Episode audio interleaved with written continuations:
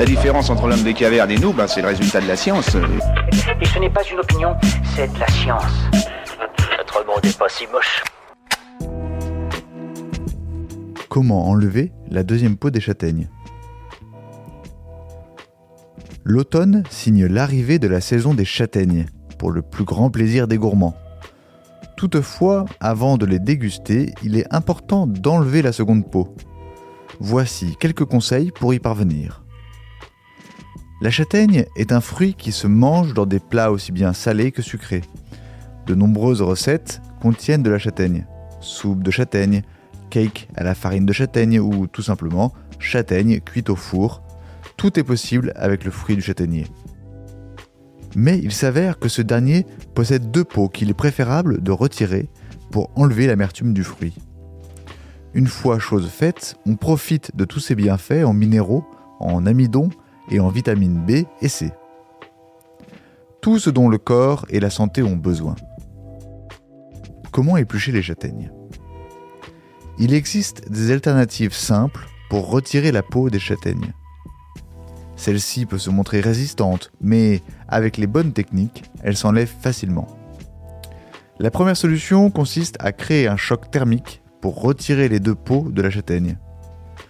Pour cela, il convient de placer les châtaignes au congélateur après avoir incisé chaque fruit. Une fois celles-ci congelées, il suffit de les plonger directement dans une eau bouillante pour créer un choc thermique. Pour assouplir la peau des châtaignes, il est tout à fait possible de mettre un peu d'huile dans l'eau. Une écorce souple est plus facile à retirer.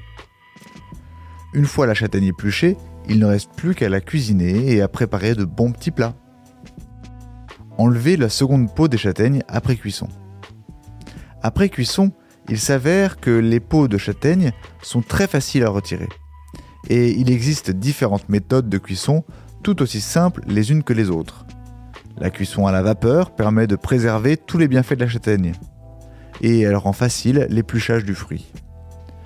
D'autre part, il est possible de cuire les châtaignes au four pendant 15 à 20 minutes. La couleur de l'eau devient de plus en plus foncée et c'est à ce moment-là qu'il est plus simple de retirer les peaux. Au micro-ondes, il suffit de placer les châtaignes dans un bol puis de les faire cuire pendant une minute à puissance maximale. Enfin, à la braise, la cuisson est encore plus gourmande. Peu importe le mode de cuisson, il est conseillé d'inciser chaque fruit afin de pouvoir enlever la seconde peau de châtaigne plus facilement. Et l'opération est d'autant plus simple lorsqu'elles sont encore chaudes. Voilà. Il ne reste plus qu'à vous remercier de votre attention. Au revoir.